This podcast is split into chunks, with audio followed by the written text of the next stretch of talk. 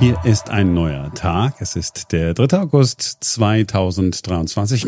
kurz räuspern. Wir sprechen heute kurz über uns. Deswegen muss ich mich räuspern, weil ich weiß immer nicht genau. Ist dir unangenehm, so, ich weiß es. Ja. ja, so ein bisschen ist mir das. Ne? Aber wir sprechen nur ganz kurz über uns. Vorher sprechen wir über eine Frau, mit der wie, wie es den Anschein hat, nur sehr wenige Menschen sprechen. Und genau das bewegt viele Menschen.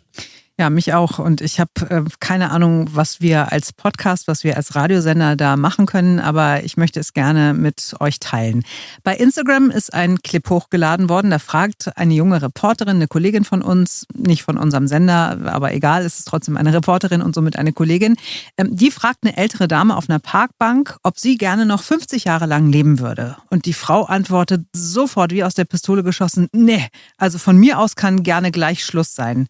Ich spiele das mal kurz vor. Die Dame ist nicht so gut zu verstehen, aber es geht. Wenn man alleine ist. Man weiß manchmal nicht, wenn man kein Fernsehen hatte. Oder hat. Da ist man doch erschossen, Leute. Und ich habe jetzt eine Augenoperation vor. Da kann mir niemand helfen. Das wurde schon zweimal verschoben. Macht Ihnen das Angst, die Operation? Ja. ja. Ich hoffe auf jeden Fall, dass Ihre Familie da für Sie da ist. Nein, eben auch nicht. naja man muss eben sehen, man wird sich nur durchwurschteln überall. Ne? Also sie sagt, dass sie alleine ist, dass sie einsam ist, dass sie jetzt eine Augenoperation vor sich hat, vor der sie auch Angst hat und dass ihre Familie auch nicht wirklich für sie da ist. Aber sie sagt es ja auch mal mit so, so einem leichten Lachen und irgendwie dann doch irgendwie noch fröhlich, auch man wird sich so durchwursteln überall. Unter diesem Beitrag stehen hunderte Kommentare. Es sind alles Menschen, die Anteil nehmen, die schreiben, oh Gott, es bricht mir das Herz. Und jemand schreibt, das ist die Realität, die ich als Krankenschwester jeden Tag erlebe. Schwerkranke Menschen ohne Angehörige. Und ganz viele hätten gerne Kontakt zu dieser Dame, würden ihr gerne schreiben, damit sie sich nicht so einsam fühlt. Aber dieses Filmteam, was den Beitrag gemacht hat, äh, hat schon geantwortet, dass man leider keine Telefonnummer von ihr hat. Alles, was man weiß, ist, dass das in Wilmersdorf gedreht wurde und man sieht ja auch, wie die Dame aussieht. Also sie hat einen kurzen Haarschnitt, schlohweiße Haare, die Frau trägt Jeans, ein blaues T-Shirt, da sind so Blumen drauf und ich habe mich gefragt, ist es möglich, in einer fast vier Millionen Stadt so jemanden ausfindig zu machen? Also, weil die Frau hat ja Kontakte. Ne? Also, wenn ich mir meine Mutter angucke, die Frau erinnert mich auch sehr an meine Mutter. Also, es gibt auch optische Ähnlichkeiten. Ähm, meine Mutter hat Kontakt, also jetzt natürlich zu uns, zu ihrer Familie, ne? aber es gibt Arzthelferinnen, Arzthelfer, es gibt Ärzte, Ärztinnen. Ähm, es gibt Apothekerinnen, Apotheker. Die Frau wird einen Stammsupermarkt haben oder auch einen Stammbäcker, wo sie regelmäßig hingeht. Vielleicht trinkt sie wie meine Mama alle zwei Tage in ihrem Lieblingscafé einen Kaffee und irgendjemand muss diese Frau doch zumindest jetzt an ihrer Stimme erkannt haben, oder? Ja, selbst wenn wir sie jetzt nicht ausfindig machen können oder Reporterkollegen die Frau nicht ausfindig machen können, es, es reicht ja, wenn Menschen die Frau sehen und ähm, und dann einfach sagen, hey, hallo, ich habe äh, Sie bei Instagram gesehen. Ich wollte Ihnen nur einen schönen Tag wünschen. Mhm. Oder haben Sie Zeit auf einen Kaffee? Oder wie geht's Ihnen heute? Also, weil das ist ja schon ja schon bewegend, mhm. Wenn, äh, wenn man das so sieht und, und wenn man äh, wenn man das so hört. Aber ich weiß natürlich, du bist natürlich jetzt äh, auf einer Mission, oder? Ja, naja, ich, ich hätte schon den, den Anspruch und den Ansporn, dass wir, dass wir diese Dame ausfindig machen und dass wir sie fragen, ob sie gerne Kontakt hätte, ne? Weil es gibt so viele Leute, die ihr gerne einen Brief schreiben würden oder angeboten haben, na, man könnte doch für sie einkaufen gehen, wenn sie diese Augenoperation hinter sich hat oder so, ne? Das finde ich wahnsinnig toll und wahnsinnig herzerwärmend und dass es da so viel Anteilnahme gibt, ähm, dass da so viele Menschen dieser Berlinerin was Gutes tun wollen ähm, und ihr zeigen wollen, dass sie nicht alleine ist. Deswegen wenn es bei euch jetzt irgendwie geklingelt hat und ihr denkt so, doch, Moment mal, also ich gucke mir den Beitrag bei Instagram auch nochmal an, ähm, ne, meldet euch gerne bei uns und wir schauen mal, ob wir mit der Dame in Kontakt treten können, ob sie das möchte.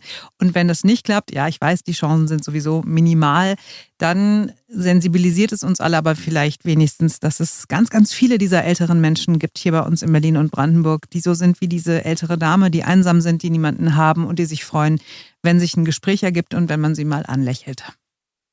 So, damit wir nicht ganz so, ja, ähm, betrübt ähm, äh, diese Geschichte zu Ende bringen. Ich habe nochmal geguckt, gibt es denn ähm, Studien? Wie ist das eigentlich mit der Einsamkeit? Und wenn, wenn wir jetzt mal sagen, äh, wir wollen das auch mit einer guten Nachricht beenden. Es hat eine Studie gegeben des Bundesministeriums für Familie, Senioren, Frauen und Jugend zu über 80-Jährigen. So, und da ist es äh, so, dass, äh, obwohl es die Corona-Pandemie gegeben hat in, in, dieser Studie, das Ergebnis äh, äh herausgekommen ist, dass 87,9, also acht, fast 88 Prozent der Hochaltrigen, also das sind äh, alle über 80 in dieser äh, Studie, nicht einsam sind. Mhm. Ja, das ist ja schon mal eine gute Nachricht. Die wissen, ähm, dass sie Menschen haben, mit denen sie reden können. Einsamkeit nimmt aber dann zu, wenn man älter wird. Ne? Bei den über 90-Jährigen wird die Einsamkeit dann größer. Frauen sind doppelt so häufig betroffen wie Männer. Und das liegt natürlich daran, dass Frauen einfach eine höhere Lebenserwartung haben, mhm. dass äh, der Partner äh, in vielen äh, Fällen schon verstorben ist.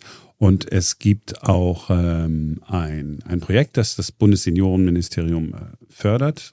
Das heißt, Miteinander füreinander, zusammen mit dem Malteser Hilfsdienst machen die das noch bis zum nächsten Jahr gibt es an 110 Standorten in ganz Deutschland äh, den Versuch, Hochaltrige, das klingt so merkwürdig, ne? Mhm. Hochaltrige ähm, zu erreichen. Da gibt es dann äh, Besuchs- und Einkaufsdienste, die angeboten werden. Und ähm, man sucht wie immer ehrenamtliche Helfer, die bereit sind, nur ein bisschen Zeit zu opfern. Mhm. Kein Geld, kein gar nichts, nur ein bisschen Zeit.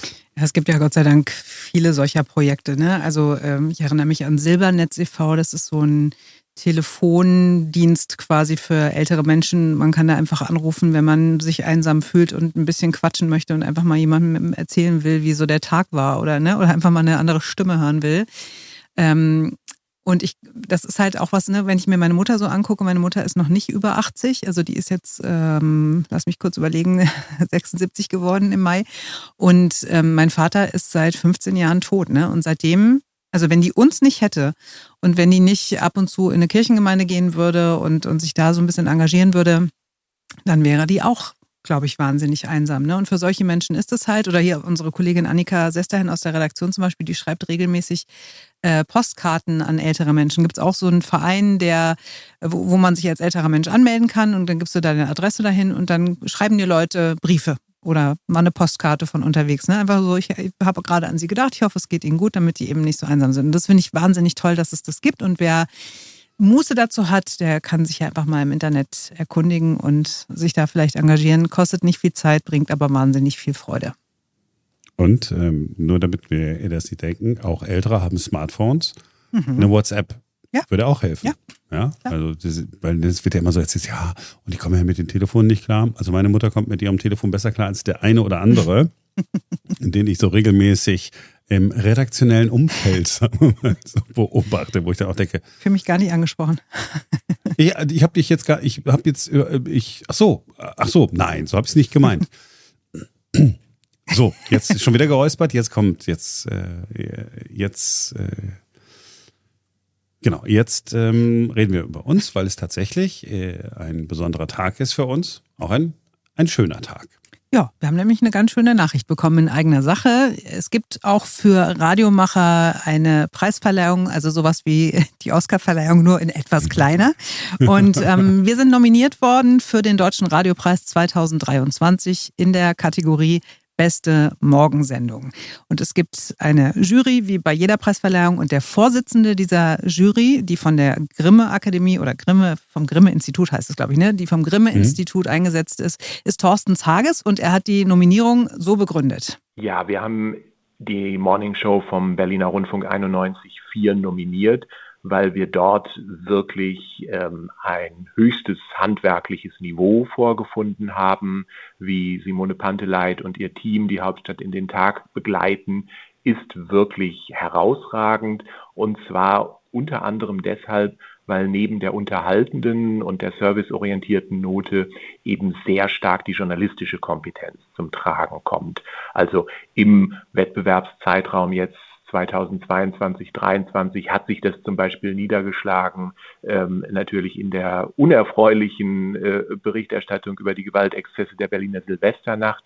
Aber das war wirklich vorbildlich vielschichtig, wie das dort verarbeitet und äh, besprochen wurde. Ähm, das ist nur ein Beispiel von vielen und generell gelingt es dem Format dank seines ungewöhnlich hohen Reporteranteils ähm, und auch so einer ja, gewissen sympathischen Hartnäckigkeit bei manchen Themen wirklich eine sehr, sehr starke und tiefe lokale Verankerung zu bekommen.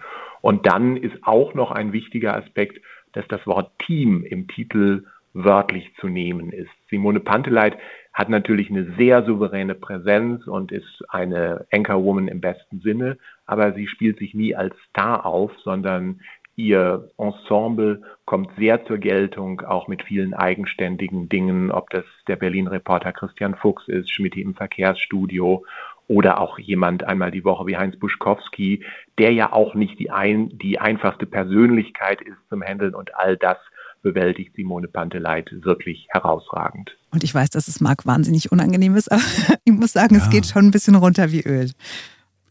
Ja, ich, ich na, natürlich freue ich mich, aber auf der anderen Seite ist, wenn man dann so sagt, ja, hm, weißt du, man, man muss also sagen, jemand hat gesagt, dass wir äh, gut sind und das freut mich ja.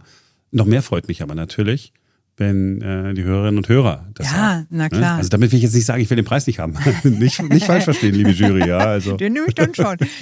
Ja, aber weißt du, was mich daran besonders freut, ist, ähm, als ich diese Begründung das erste Mal gehört habe, habe ich gedacht, okay, da hat sich wirklich jemand mit dieser Sendung beschäftigt und da hat jemand auch wirklich verstanden, wie wir ticken und was wir wollen mit dieser Sendung. Weißt du, es ist nicht einfach so, ja, ach, die machen ein gutes Programm und die informieren die Leute und dann ist auch ein bisschen gute Laune dabei und so, ne, sondern dass die so explizit sagen, ähm, ne, die sind hartnäckig ähm, und die äh, bleiben dran an den Themen, ein enorm hoher Reporteranteil und es ist eben ein Team, es gibt keinen einzelnen Star, ja, der sich irgendwie fühlt, als ob er jetzt ein bisschen geiler ist als die anderen. Also das fand ich wahnsinnig schön und das ähm, fand ich sehr wertschätzend und das hat mich gefreut. Mich auch. So. Jetzt reicht's ähm, Dann wir sagen noch so ganz kurz, lass uns ganz kurz noch sagen, am 7. September ist ja. die Preisverleihung in Hamburg. Ich glaube, das ist heute in fünf Wochen. Wir werden natürlich alle da sein. Also Schmidt aus dem Verkehrsstudio, Berlin-Reporter Christian Fuchs, Marc, unser Frühredakteur Ferenc Reinke und ich. Ähm, und wir freuen uns, wenn ihr uns die Daumen drückt. Es hat ja schon mal geklappt in der Vergangenheit.